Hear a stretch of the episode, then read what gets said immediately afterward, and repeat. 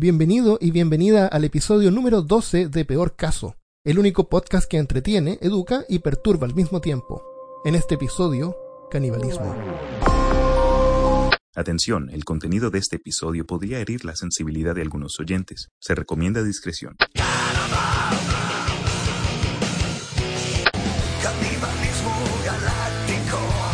Uno del censo intentó hacerme una encuesta.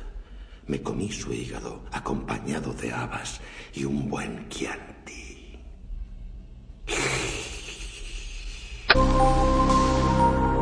Hablándote desde los lugares más vegetarianos de Austin, Texas. Soy Armando Loyola junto a mi querido amigo Christopher Kovacevic. Voy a comprar carne molida y vuelvo. Dale. que sea de, de puerco largo. Claro. De pollito. Oye, antes de empezar tenemos un mensaje de que nos mandaron en Apple Podcast de parte de Yoroslava de Chile. Oye, oye. ¿Qué, te- te- qué nos reclaman ahora? ¿Qué, qué nos van a reclamar hoy? Veamos. Podríamos Es- poner una sección Eso, de la reclamos. sección de reclamos. Ahora de reclamos. ok. Dice, me gusta el corte pesimista, entre comillas, del podcast. Es súper entretenido, entrega datos curiosos y tiene un humor inteligente y un poco políticamente incorrecto que le da esa sabrosura, ya tú sabes. Muchas gracias, Yaroslava. Yay. Eh, canibalismo es cuando un individuo se come a otro de su misma especie. Pero en este episodio vamos a hablar más que nada sobre canibalismo humano. Principalmente.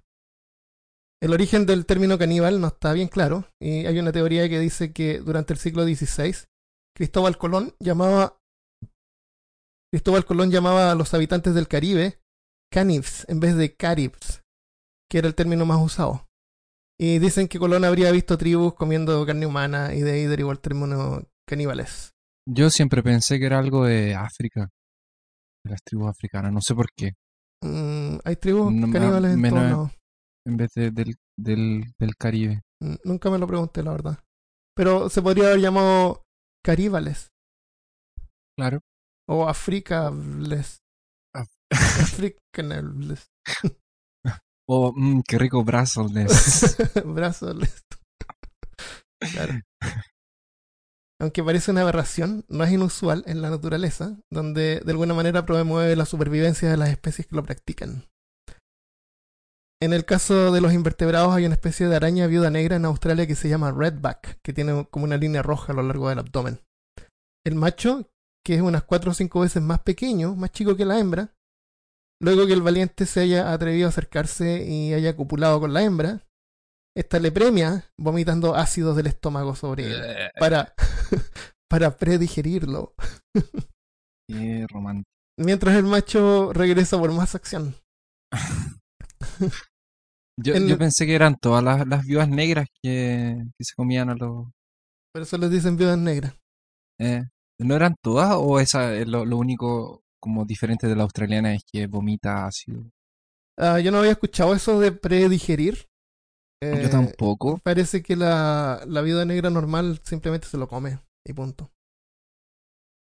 En el... Porque el, el, el efecto de, de... Bueno, hay arañas que tienen veneno que paraliza y hay arañas que tienen efecto de veneno que realmente es un ácido que medio que digiere el, el bichito antes de, de que ella se lo coma. En, en este caso yo sabía que simplemente se lo comía. No le tiraba yo también nada, había no lo escuchado eso, mataba, eh. se lo comía. Incluso eh, yo había, yo sabía que en el caso de las mantis, la, en la parte sexual del cerebro del, del macho está como en la parte de atrás del cerebro, cosa de que sea lo último que la hembra se come, porque la hembra se lo come desde la cabeza. Es verdad. Entonces, lo que uno se pregunta sobre esto es que cómo hacer esto promueve la, la, el desarrollo de la, de la especie o, o la, la existencia de la especie. Es porque el macho da su vida para, para que la hembra tenga más comida para producir los huevos. Y mire qué Mm. buen papá. También hay un par de casos de arañas que tienen los huevitos adentro y cuando nacen las arañitas, el primer alimento de las arañitas es la mamá. Interesante, pero nun- nunca había escuchado que la hembra diera la vida por los, por Sí. los chicos. En el, en el caso de las aves, eh, pasa que a veces los huevos nacen en diferentes días y los, los pájaros más, más grandes, los bebés más viejos, se comen a sus hermanos menores o a los más débiles. Y lo- a los monos también. Hay harta especies de monos que se comen monos más chicos. ¿Eh? Sí. Como los humanos que comen monos. Los Yo comen pensé que monos. era... ¿Es verdad? Sí, los monos son eh, no, eh, carnívoros. Son, no, lo- lo- son omnívoros, comen tanto frutas como... Yo Sí, es- sabía que, por ejemplo, los orangutanes agarran a los como los otros monitos más chicos y se los comen. Oh. La, el, el tabú que hay detrás del canibalismo es una fabricación humana. Porque carne es carne. es la naturaleza. Entonces, lo otro es que hay que tener en cuenta que a lo mejor el cuerpo humano es súper nutritivo. Y, y a lo mejor le conviene al grupo comerse a uno o dos. A lo mejor no, hay cosas que no nos han dicho. ¿Cuán nutritivo es el, el cuerpo humano? A mí no me tinca que sea muy nutritivo. Los seres humanos somos pésimos para almacenar energía. Ellos no. Algunos sí. La mayoría no. Hay un Lo estudio- la, la mayoría lo almacenamos en grasa. Sí, pues, Y es como no... Sí, pues, cuando Pero, comemos- pero cuando pero comemos carne, la, gra- la grasa es lo que le da el sabor. claro. Tal vez somos sabrosos, pero no somos muy nutritivos. En, el, en 1950, eh, diseccionaron a cuatro personas. Eran cuatro hombres, así que no se sabe sobre las mujeres, pero debe ser parecido. Para calcular la composición química. Y pesaron cada parte del cuerpo y anotaron un montón de información. Así que con esa información se puede calcular la, la cantidad de calorías en total que tiene el cuerpo humano, que es más o menos de 143.770 kilocalorías. Son todas kilocalorías. Cuando dice uno tiene 100 calorías, son 100 kilocalorías. O sea, 100.000. 143.000 calorías tiene un cuerpo humano. Eh, y en la persona promedio consume como unos 2.000 al día. ¿Cuántas calorías consumes tú? Unas 3.000, ¿3.000? No, no sé, 2.500. Depende del día. Hay días que tengo Eh, hambre. En, en, Af- en, en África, en Brasil, hay una, hay una costumbre en los restaurantes que se llama comida por kilo. Sí. Y uno, uno le pasan un plato, bien grande el plato. Que y- pesa harto. eh, No, pero da lo mismo porque lo- eso está restado. pero es grande, es bien grande. Entonces uno va por un... eh, y uno... Es como un buffet y pone la comida que uno quiere. Y después paga por el peso de lo que pese la, la comida. Está en un plato bien grande de- así como para que lo sientas que tienes que poner más. de- dependiendo de- del lugar donde vas, de la calidad como de la comida y del lugar en donde, como, donde está geográficamente, son más caros o más baratos. Pero en generalmente es súper barato, al menos comparado con, con el con el precio del peso que en ese tiempo fui desde Chile. En, en Brasil es más barato. Era re barato, eran como 100 pesos por un almuerzo. Puede ser. Puede, Eh. de- dependiendo cuando, cuando, de cuándo estás hablando, porque ahora Sí, no, pues, no es eso. era barato y es súper bueno porque uno sabe exactamente cuánto está comiendo. A mí me encantó el sistema ese. Me Sí, encantó. un buen sistema. En la primera vez le puse más. Y después me di cuenta, ah, yo como tantos gramos. No me acuerdo exactamente cuánto era, pero uno sabe exactamente cuánto, cuánto está comiendo. Me, me encantó el sistema. Eso no, que sepa no pasa en otras partes. No, yo tampoco sé por qué no. Yo creo que el sistema no funcionaría en todos lados. Es como Depende un buffet, pero uno paga por lo que come. Mm.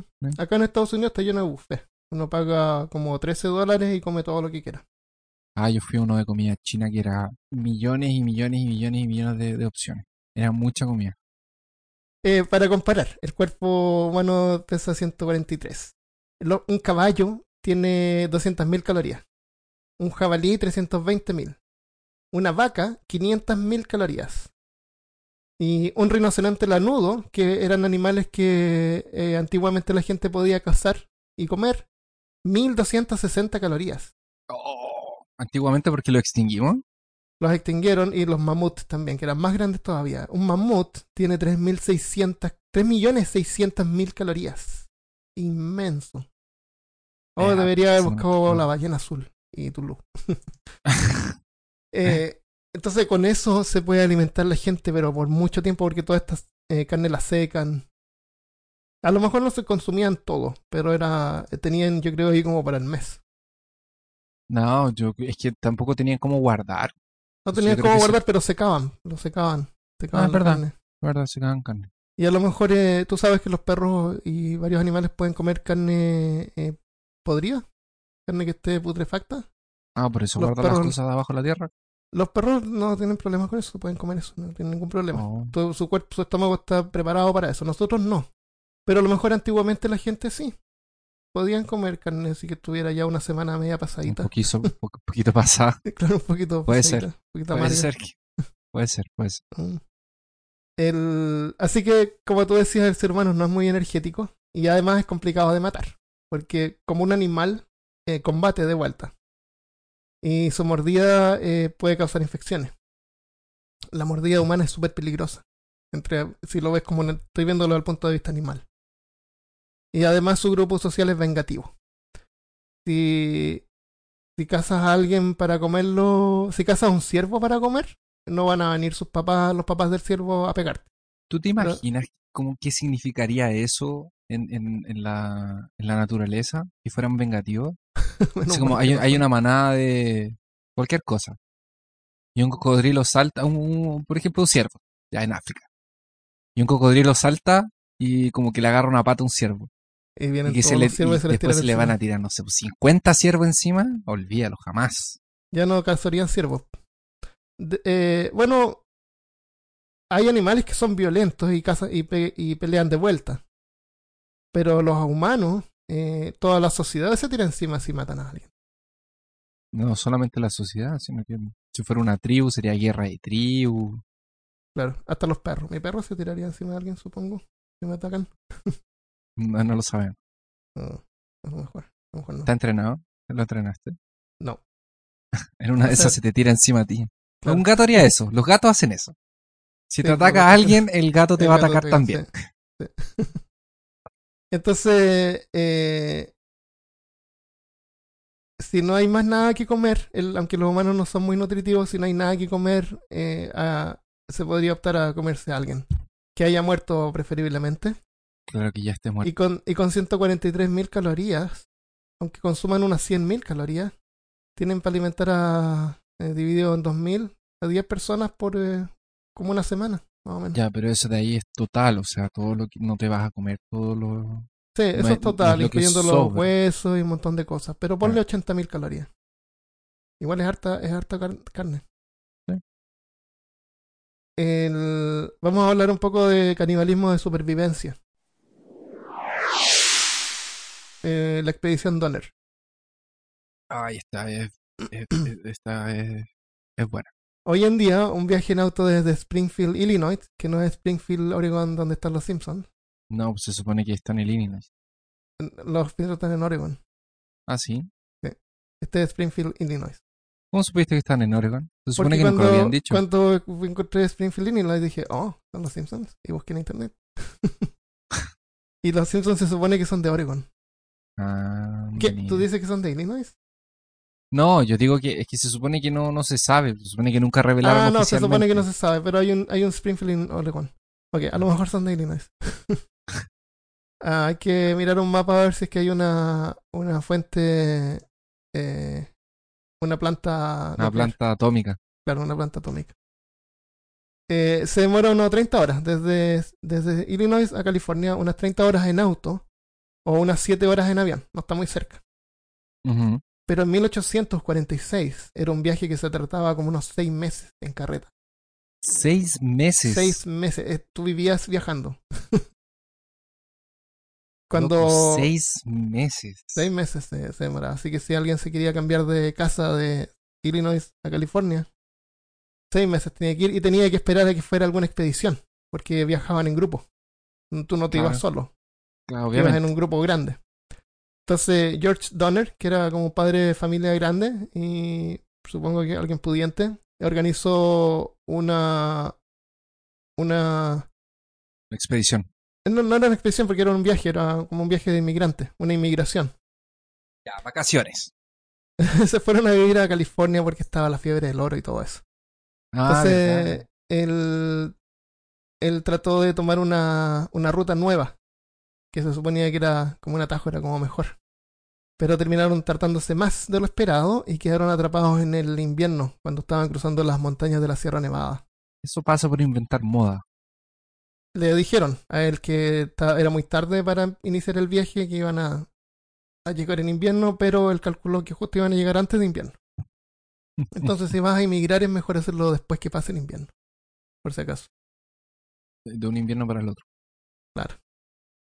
Durante los dos meses que estuvieron, eh, tuvieron dos meses Dos atrapados. meses. No, y, y sabes que cuando, cuando subieron a la Sierra Nevada, les faltaba pasar así como un paso. Era, no era mucho. No sé, pues, imagínate una semana de viaje. Y justo empezó a nevar así como antes de tiempo.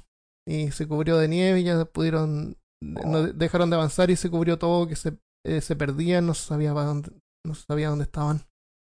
Porque no habían caminos, eran como unas rutas que tenían anotadas en mapas. Pero no era como una, un camino eh, señalado, Oh, era una huella. y debe haber sido así como un mapa como el Señor de los Anillos. O sea, como que Seguro, no cachai claro. nada. Claro. Como o los Una mapas antiguos, acá, acá hay monstruos. Una montañita aquí, un árbol aquí. claro. Eh, tuvieron que comerse los caballos, hasta los perros que llevaban, y a los gatos seguramente. Y eh, hasta las pezuñas las tuvieron que hervir. O sea, se comieron todo, 100%, los huesos, todo. Las, hasta las pezuñas, imagínate. Las hirvieron y las molieron en una especie de pasta para comerlo. Qué asco. Y como si eso no fuera suficiente, decidieron sacri- sacrificar a otro miembro para comerlo. Oh, Todavía no había muerto nadie, pero dijeron, ok, alguien tiene que sacrificarse y lo tenemos que comer. Así que anotaron los nombres en papel y los tiraron al fuego. El papel que se demoraba más en quemarse iba a ser sacrificado. ¿Y cómo? ¿Y cómo? Tú tenías que ponerte ahí y que ya, poner el cuello y no sé. Para que te sacrificaron si perdías. Pero mira la forma en que lo hicieron. O sea, Es- bueno, de hecho, no, el tipo que perdió, nadie se atrevió a matarlo. eh, probablemente el, el- No si a me hubiesen colocado para eso, yo hubiese agarrado una, una página de papel y hubiese colocado mi nombre. Claro. Se hubiese demorado más. Claro. No sé, era mejor en los palitos. Tenían hambre, así que a lo mejor no estaban pensando muy bien. Tenía nada. Deberían haberse comido esa, esa rica pulpa en vez de desperdiciarla, ¿no? Podrían haberse comido el papel en vez de tirarlo. Claro, Ya, y bueno, unos paso. Pero aún así, el tipo que perdió estaba ya, ok, perdí, me van a comer, pero nadie se atrevió a matarlo. Mm, Aunque pierdas, necesitas escapar. Claro. Nadie se atreve a matarlo. ¿Cómo lo va a matar a alguien? Así a sangre fría, así como que. Eh, pero de ahí algunos empezaron a morir por la malnutrición, así que esos fueron cocinados y consumidos por los demás. Pero no todos optaron, optaron por canibalismo, habían algunos que no les, no les parecía la idea. Y algunos lograron sobrevivir comiendo corteza de árbol. Y hirviendo cualquier pedazo de, de cuero que tuvieran, eh, cinturones, zapatos, bolsos de cuero, hervidos y había que comérselo. Era Bueno, comida. el cuero antes era más natural. A lo mejor, claro, no tenía tintes artificiales, pero No, es- no- no había cuero artificial, no es el mismo cuero de hoy, otro cuero. hay otra cosa que se llama, eh, ¿cómo? No me acuerdo el nombre en inglés, pero eh, también hacían sopa de, de algodón, cualquier ropa de algodón o lino, se ponía en agua y se trataba como de extraer eh, cualquier nutri cualquier eh, nutriente que pudiera tener y se tomaban eso también. Se comieron hasta la ropa, imagínate. Cuando fueron rescatados finalmente, cerca de la mitad sobrevivió. Hambruna en China. En 1995 hubo una, 85, una 1895. 1895 una, Eso. hubo una gran hambruna en China, donde murieron más de 45 millones de personas. Eso es como el 1% de la población, ¿no? En ese tiempo, mejor más, pero claro. Pero igual es harta gente, 45 millones. Por culpa de, del gobierno, de la terrible planeación y abuso de parte del gobierno comunista. Hicieron competir a las poblaciones para producir la mayor cantidad de arroz posible. Y otros productos eh, por metro cuadrado, o sea, cuánto podían producir en la tierra que tenían disponible. Entonces, para. Y, alentaban a la gente, hacían como fiestas y, contaban así cuánto hizo tal grupo y los otros eran como por, eh, por barrio. Ah, Y, y después por ciudad, así cuánto producía la ciudad. Entonces, para cumplir con esa demanda absurda, plantaron en forma súper densa. En, el- en el espacio que tenían plantaban más. Pero las plantas se pudrieron y se perdieron todas las cosechas. Eso fue peor. Fue peor. Eh, Mao Zedong, en ese tiempo, en China, quería que fuera potencia mundial y que produciera más acero que Estados Unidos y Inglaterra. Así que también con propaganda política incentivó a la gente a derretir todo lo que tuvieran de metal en sus casas para, para que fuera producido como metal, como acero chino. Espérate, entonces lo que él quería era agarrar el acero que ya había Sí, usado. No, no, era, no se trataba de producir en De- forma de extraerlo y, y, y, refinar y no, Claro, era no, no, juntar era- acero. Lo que tenemos, tenemos que derretirlo y exportarlo y demostrarle a, a los a los mal, a los malignos norteamericanos y ingleses que somos mejores que ellos. ¿Y qué iban a hacer cuando después de eso? Porque es que, la- es que las personas ya habían derretido todo. Por eso usan palitos, era, por eso usan era un mes. Claro. Ya no tenían tenedores, así que tuvieron que agarrar ramitas y de ahí sacaron. Ah, de ahí vienen los palitos. Claro. Claro, tiene sentido. Por eso que ellos hacen cosas de cerámica, no había metal. Claro, cerámica. ¿No se puede cocinar en qué- cerámica? Ah, ya, ok, derritiste, derritiste todo el metal de China. Era horrible. La- que las familias, cada después. casa detrás tenían así como unas fundiciones. Y hacían propaganda china, por ejemplo, habían propaganda donde se veía un, un médico, un doctor, que estaba haciendo su consulta, así, ah, yo soy médico, bla, bla, bla. Pero en las tardes también eh, coopero con la producción de acero. Y abría la puerta, salía al patio y afuera de la cosa tenía una fundición y tiraba así unos platos. Era terrible. Cada familia tenía que fundir metal. Eh, y para alimentar estas fundiciones eh, hechas, cortaron un montón de árboles. Claro, para el fuego. que tener la cuestión prendida todo el día. Ajá. Así que finalmente el acero era de pésima calidad, era inservible. y ¿Por qué? y ¿Por qué no, tenían, sorprende? no tenían comida porque nadie se preocupó de producir comida durante, el, durante el- la, la temporada. Y ya no había ni árboles siquiera. Eso no comer entonces- ni corteza. Claro, no podían comer ni corteza. Así que todo esto aportó a la gran hambruna que se llama.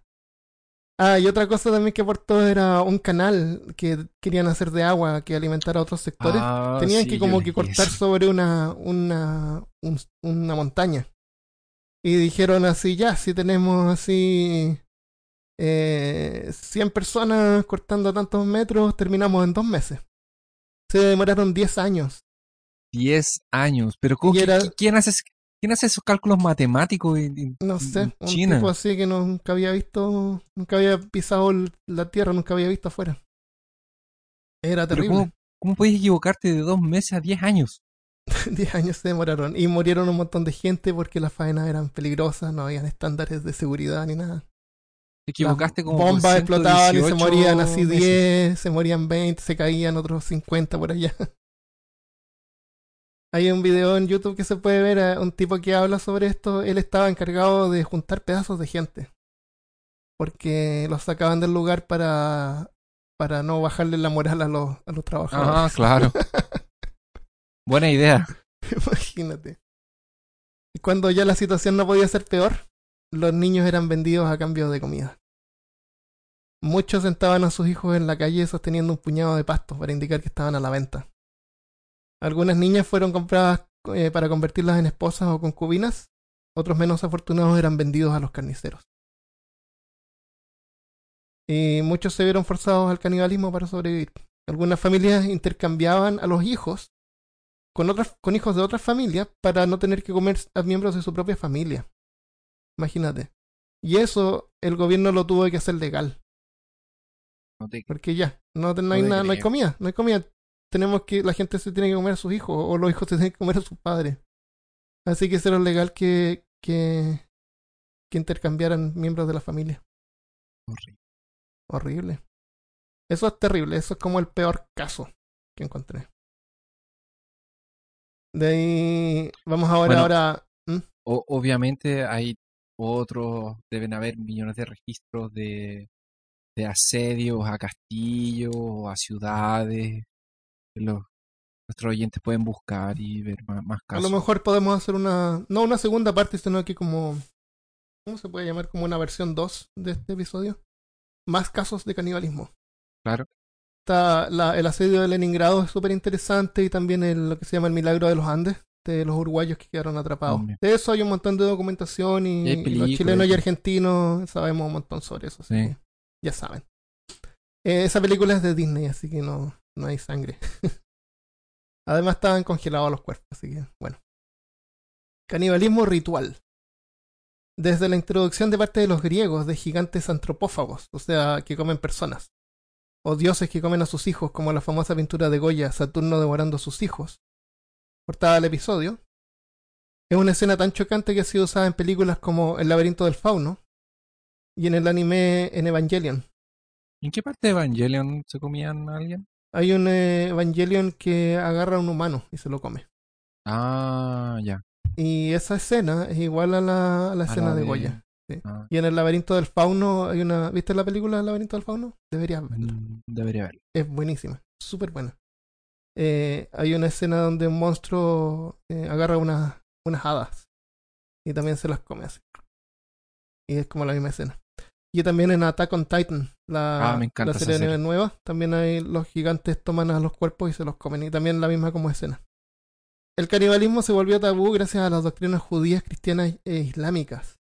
La, Eh, la verdad es que los, la- los cristianos lo tomaron eh, de los judíos, porque fue un en el tiempo en el que eh, estaban vagando en el desierto, Moisés andaba con la gente en el desierto, ahí tenían reglas y, y una de las reglas, una de las leyes de ellos decía que comer el cuerpo de, de otra persona era como impuro o una cosa así, era prohibido.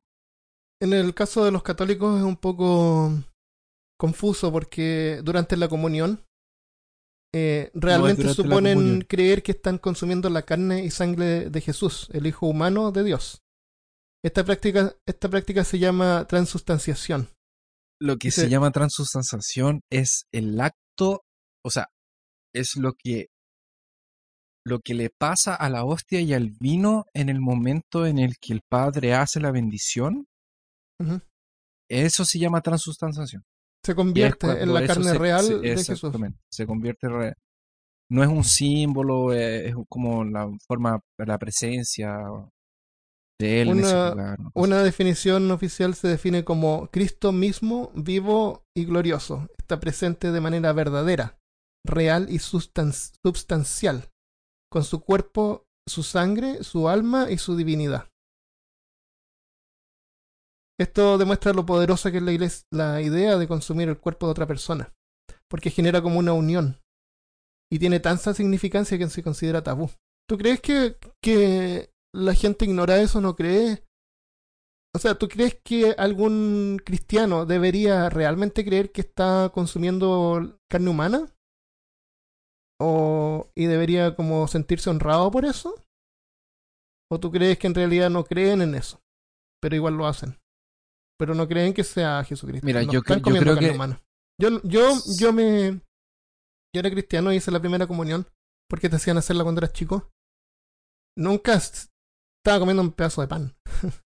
la mayoría de la gente no sabe qué, qué, qué, qué es, qué es lo que pasa y no se lo cuestiona y hay muchas cosas durante el ritual de la misa que no se son explicadas en ningún momento. Entonces, ni siquiera cuando tú haces la primera comunión te, te- te explican bien.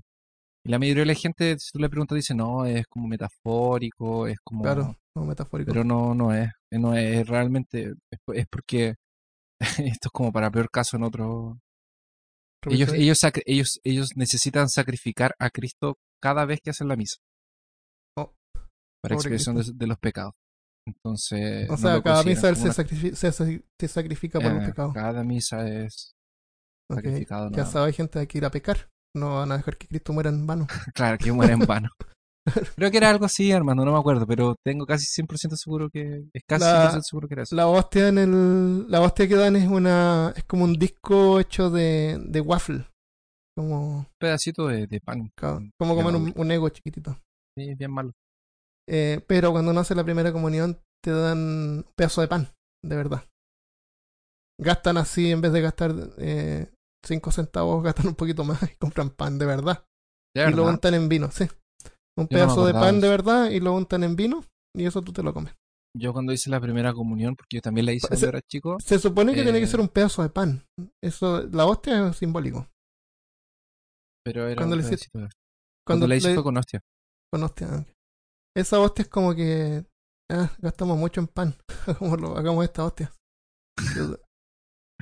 En las Yo- iglesias reformadas todavía, cuando se celebra la Santa Cena, lo hacen con pan y vino, pero no tienen la parte mística así como de la transubstanciación. No existe Debe- eh, debería ser como un recordatorio, ¿no?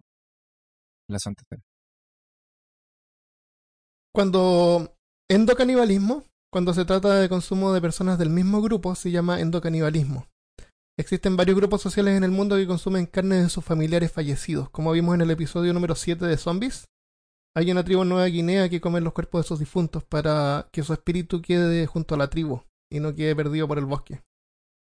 Esta práctica, más- esta práctica se denomina canibalismo mortuorio.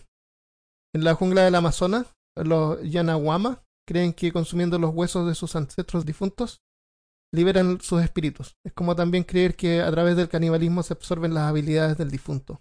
Hay unos que, que lo vas a mencionar un poquito más adelante, pero que tiene que ver en realidad con lo que dijiste ahora.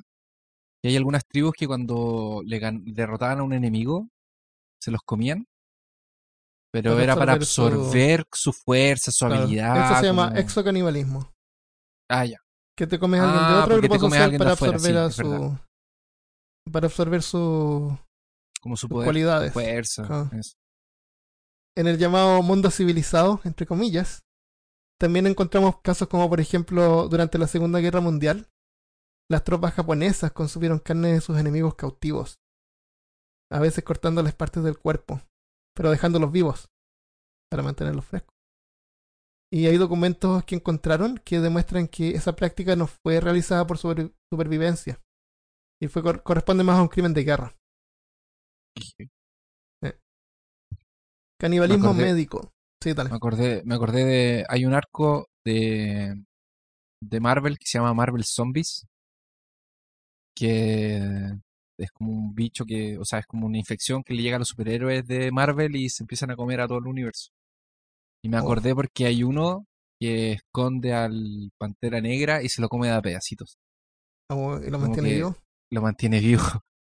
Qué buena. Qué, qué pena. Eh, canibalismo médico. Durante el siglo XV hasta la época victoriana, se creía que el cuerpo contenía la vitalidad eh, para toda una vida. Así que cuando alguien moría joven o por algún accidente o causa no natural, el cuerpo todavía conservaba esa energía eh, revitalizadora y podía ser recolectada consumiendo el cuerpo del difunto aunque en realidad no había que estar necesariamente muerto para compartir la, esa esencia vital. En China eh, se usaba de que había un familiar que estaba muy enfermo, como último recurso, otro miembro de la familia se podía cortar un trozo de carne y se lo daban de comer al enfermo, con la idea de que absorbiera la salud eh, y la vida del, del pariente sano.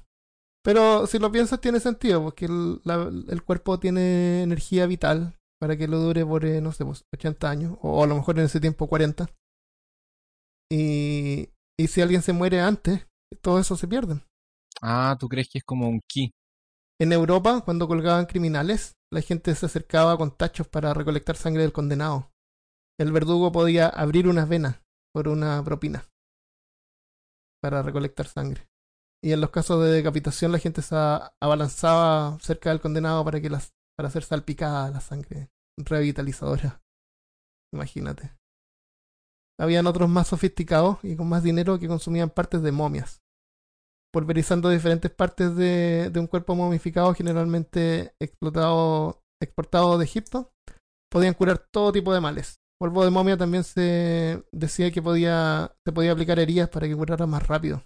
Ya, pero eso es canibalismo. ¿Qué? Está Porque estás consumiendo un ser humano, Está sequito. pero es un ser humano. Está seco, pero es un ser humano. El rey de Pero Francia, Francis I, dicen Momia que no tenía ni carne. estaba seca la carne. no tenía órganos.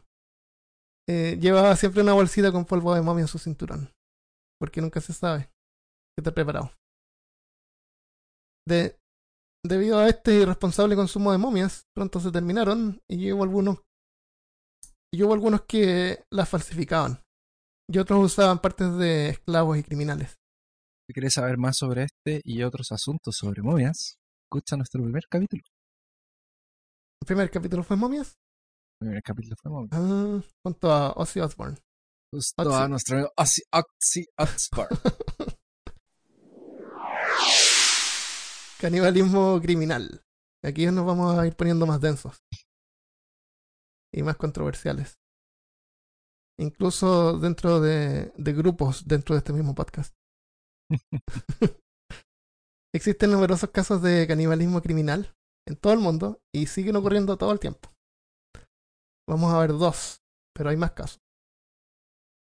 El caso del alemán Armin Meiwes, que se pronuncia uh. Armin Maives.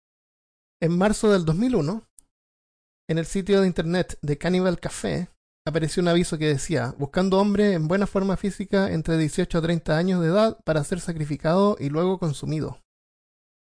Fue publicado por Armin Meiwes, un pervertido sexual que encontró en el canibalismo una forma de expresar su sadismo. Ese caso fue súper conocido. Yo, de hecho, lo pasaron en las noticias en Chile cuando pasó. Sí. Yo me acuerdo. Hay una, hay una serie de televisión que a mí me gusta mucho que se llama The IT Crowd. ¿La has visto? Una serie inglesa. Es súper divertida, es cómica. Y hay una escena donde quieren ver una película en DVD, pero parece que no, se les echa a perder el televisor. Así que ven el aviso y van a ver el DVD a la casa del, de la, del caníbal. Eh, increíblemente, varios contestaron su aviso, pero se echaron para atrás, excepto Vern Brandes, un ingeniero de Berlín. Maves grabó en video el encuentro, el cual nunca ha sido publicado.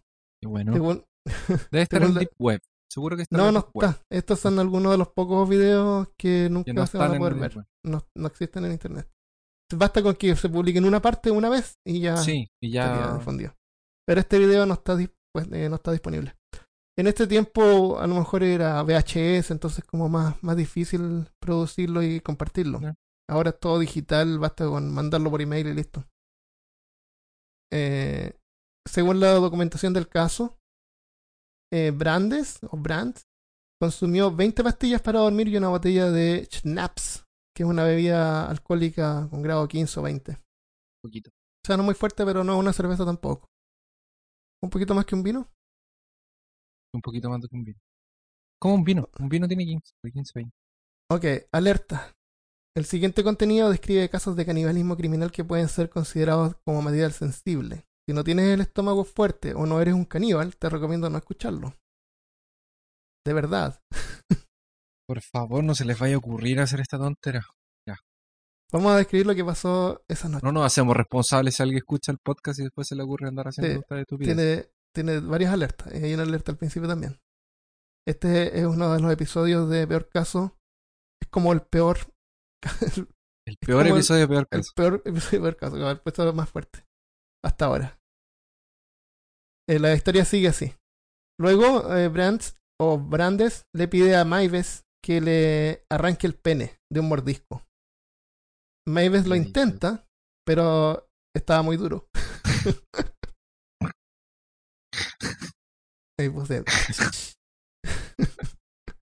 Así que. Así que la, se lo quita se lo quita con un cuchillo. El tipo estaba medio dormido, así que no. Ah, no ¿en serio? sentido mucho dolor. Se lo quitó, se lo arrancó con un cuchillo y se lo daba de comer.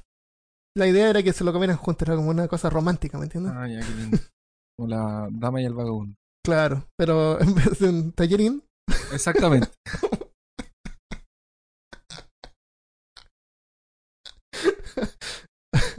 según Brandes, estaba muy chicloso. Ay, Ah, y además Brandes ya estaba perdiendo sangre. Se estaba No me digas. A todo esto él se estaba desangrando y estaba muriendo. Así que Mavis va y lo intenta freír con sal, pimienta, vino y ajo. Pero se le quema. A algunos se les quema el arroz, a otros se les quema el pene. exactamente. Eh, así que se lo tira a los perros. Y se lo comen. Y luego Mavis lleva a Brandes inconsciente a la tina, donde le da un baño. Para limpiarlo, supongo. y, y lo deja morir mientras se no, va. es, para que. eh, si lo dejó en la tina con agua, seguramente era para que se desangrara más rápido. Ah, puede ser. Y lo deja morir ahí y se va a leer un libro de Star Trek. Caníbales leen Star Trek. Sí, no, por eso no me gusta Star Trek. Por eso no. Pero tardó más de lo esperado. Brandes recobra el conocimiento y intenta salir de la tina y se cae inconsciente al suelo de nuevo. Maives va de vuelta y lo pone en la tina. Y luego de mucha vacilación y plegarias, dice, Maives lo mata, eh, apuñalándolo en el cuello. Porque Maives no quería matar a nadie, no quería asesinar a nadie. Quería que se muriera, no sé qué idea tenía. Pero quería que se muriera y él quería comérselo. No, no tenía planeado asesinato en el proceso.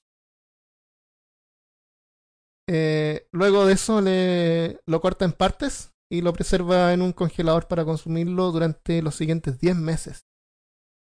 10 meses le duró. Eh, Armin Maives fue arrestado en el 2002 luego que fue reportado por publicar un nuevo aviso incluyendo información sobre su primera víctima. No fue acusado por asesinato, ya que tenía consentimiento de la víctima y tenía prueba en video, sino que fue condenado por homicidio involuntario. En, lo que es Yo- chistoso es que en prisión se volvió vegetariano. Ay. A lo mejor los otros, los otros prisioneros lo volvieron vegetariano. Yo leí uno de un japonés, estaba en la en Francia, y que mató y se comió a una compañera de él, estaba estudiando literatura, y mató y, y mató a una compañera y se la comió. Y después lo pillaron en Francia y lo mandaron a Japón de vuelta, Mm. eh, extraditado, no me acuerdo. Mm. Y por un problema legal, un vacío legal, en Japón lo soltaron. Y hasta el día de hoy Ah, camina libre por la calle. está caminando, está libre en Japón. Así que cuidado cuando vayan a Japón. Y nunca se come a otra persona, No que sepan, o no que Mm. esté en internet. por lo menos. Pero no pagó por el crimen. Eh, Albert Fitch. Este caso también es bien fuerte. En 1936, en Nueva York, Albert Fitch era apodado. Tenía un montón de apodos. El hombre gris, el vampiro de Brooklyn, el hombre lobo de Wisteria, el maniático lunar, The Boogeyman, conocido en Latinoamérica como el Coco, Cocufo, Cucuy, Cor- Coricamo o Cuco. Cocoricamo. Este pedófilo depravado asesino se comió una niña de 10 años. Y seis años después envió una carta a la familia explicando detalladamente cómo lo hizo y cuánto lo disfrutó. Ahora, esta carta, en mi parecer, es importante porque cuenta historias de la gran hambruna china. Esa parte históricamente es, es relevante. Ok, esta es la historia. En 1894, un amigo mío trabajaba como marinero de cubierta en el barco de vapor Tacoma bajo el capitán John Davis. Salieron de San Francisco a Hong Kong, China. Al llegar allí, él y otros dos bajaron a la orilla y se emborracharon. Cuando regresaron al bote, ya no estaba. En ese momento había una hambruna en China. La carne de cualquier tipo costaba de 1 a 3 dólares por libra, como 160 dólares por kilo en dinero actual. Tan grande era el sufrimiento entre los más pobres que todos los niños menores de 12 años fueron vendidos a carniceros para ser cortados y vendidos como comida, con el fin de evitar que otros se murieran de hambre. Un niño o niña menor de 14 años no estaba seguro en la calle. Podías ir a cualquier tienda y pedir bistec, chuletas o carne de guisado. Parte del cuerpo desnudo de un niño o niña sería mostrado para cortar solo lo que quisieras de él. El trasero de un niño o niña era la parte más dulce del cuerpo y se vendía como chuleta de ternera, bajo el precio más alto. John se quedó allí tanto tiempo que adquirió un gusto por la carne humana. A su regreso a Nueva York, se robó a dos niños, uno de siete y uno de once. Los llevó a su casa, los desnudó, los ató a un armario y luego quemó todo lo que tenían. Varias veces cada día en la noche los azotaba, para hacer que su carne estuviera buena y tierna. Primero mató al niño de once años porque tenía el culo más gordo, y por supuesto la mayor cantidad de carne. Cada parte de su cuerpo fue cocinada y comida, excepto la cabeza, los huesos y las entrañas. Fue rostizado en el horno, hervido a la parrilla, frito y estofado. Ah, esta es la parte que tú no querías que pusiera. ¿eh? Vale. Está Christopher con cara de no, aprueba- no lo prueba. Está esperando. ahí. niños. No sé, este weón es, es muy. Es, es- es es demasiado terrible. O sea, primero Pero, espera, esto, esto no, lo hizo, no lo hizo este tipo, lo hizo No. otra persona. lo hizo otra persona. Sí. Todo lo que pasa en China, ¿qué? No, era terrible, o sea, Es terrible. Era, Sí. era, Pero este tipo, este tipo John, o su era su vecino. Él lo estaba haciendo porque quedó con el gusto. Le, le quedó gustando la carne de niño. es es que parece que comer carne humana no hace bien. No sé por qué me tinca que no, parece que trastorna. Bueno, el, Kuru, que hablamos en el episodio de zombies. Es un caso, pero carne normal. eh, estos tipos eran enfermos. Él, él sigue diciendo que en ese momento él vivía en 409 y 100, calle 100, parte trasera derecha. Él me dijo tantas veces lo buena que era la carne humana que decidí probarla. El domingo 3 de junio de 1928, le, ya, esta parte es rara, es cuando él se roba al niño. Dice, le llamé, se refiriéndose a la madre de la, de la menor que la había matado. Y les traje una cacerola de queso y fresas. Almorzamos. Grace se sentó en mi regazo y me besó. Decidí comerla con el proyecto de llevarla a una fiesta. Dijiste que sí, y que ella podía ir. O sea, este tipo fue con esta familia y se hizo amigo de la niñita y después le dijo, oye, voy a Debe llevar a su hija a una fiesta. Debe haber sido conocido de la, Debe haber sido gallo debe haber conocido, sido conocido de la familia. Sí. Porque Sí, ella, porque no porque puede ser que un extraño deje el- que vaya cuando le- un- eh, porque cuando la mamá le dijo, cuando le está diciendo a la mamá, ah, este día yo hice esto y pasó esto y te hablé esto, es porque eran, definitivamente era, eh, se conocían. Y además de- le mandó una carta, sabía su dirección y todo. Eh, No era como un tipo que ah, buscó una niña. O sea, peor todavía. Peor parte. todavía. Eh, la llevé a una casa vacía en Winchester, que ella había elegido. Cuando llegamos allí le dije que se quedara afuera. Ella recogió flores silvestres. Subí las escaleras y, y me quité toda la ropa. Sabía que si no lo hacía podría quedar manchada con su sangre. Cuando todo estuvo listo, fui a la ventana y la llamé. Y luego me escondí en un armario hasta que ella estuvo en la habitación. Cuando me vio desnudo comenzó a llorar y trató de correr escaleras abajo. La agarré y ella dijo que le diría a su madre. Primero la primero la desnudé, como pateó y mordió y rascó. La estrangulé hasta la muerte y luego la corté en, pequeños pedazos para poder llevarme la carne a mis habitaciones, cocinarla y comerla. Qué dulce y tierna era el trasero asado en el horno. Que- El- me tomó nueve días para comer todo su cuerpo. No la cogí, o sea, no la violó. Sin embargo, podría haberlo hecho si hubiera querido. Ella murió virgen. Esa carta fue la que le mandó a su madre. E- ¿Eso fue cuánto tiempo después? Seis años después. Imagínate, tú pierdes tu hija. Después de seis años te llega una carta como esta. Aunque no hay evidencia de que esto pasó, a lo mejor fue un invento. ¿De quién? Porque no hay, o sea, se comió la evidencia. A lo mejor de un, de un amigo familiar que la quería hacer sufrir y le mandó esa carta. Es que tiene que ver con lo que hablábamos en el Pero- capítulo anterior de los psicópatas, que Mm. ellos en algún momento Ah, se toda quieren- la razón. Sí. Eres como se- ya seis años y le comía que nadie supiera. ajá, y que necesitaban reconocimiento. Ujú, tienes toda la razón. Además que esta carta es terrible, pero es eh, una nota histórica de lo que pasó en China. Y eso es real. Y eso es peor todavía. Porque no es un niño, de muchos niños. Sí. Según la fecha de nacimiento eh, y la mencionada en la carta, Fitch tendría unos 58 años cuando eso pasó. Y gracias a información en la carta fue localizado y condenado a muerte en la silla eléctrica. Y como tú dices, eh, fue a propósito. No fue coincidencia, no fue un desliz.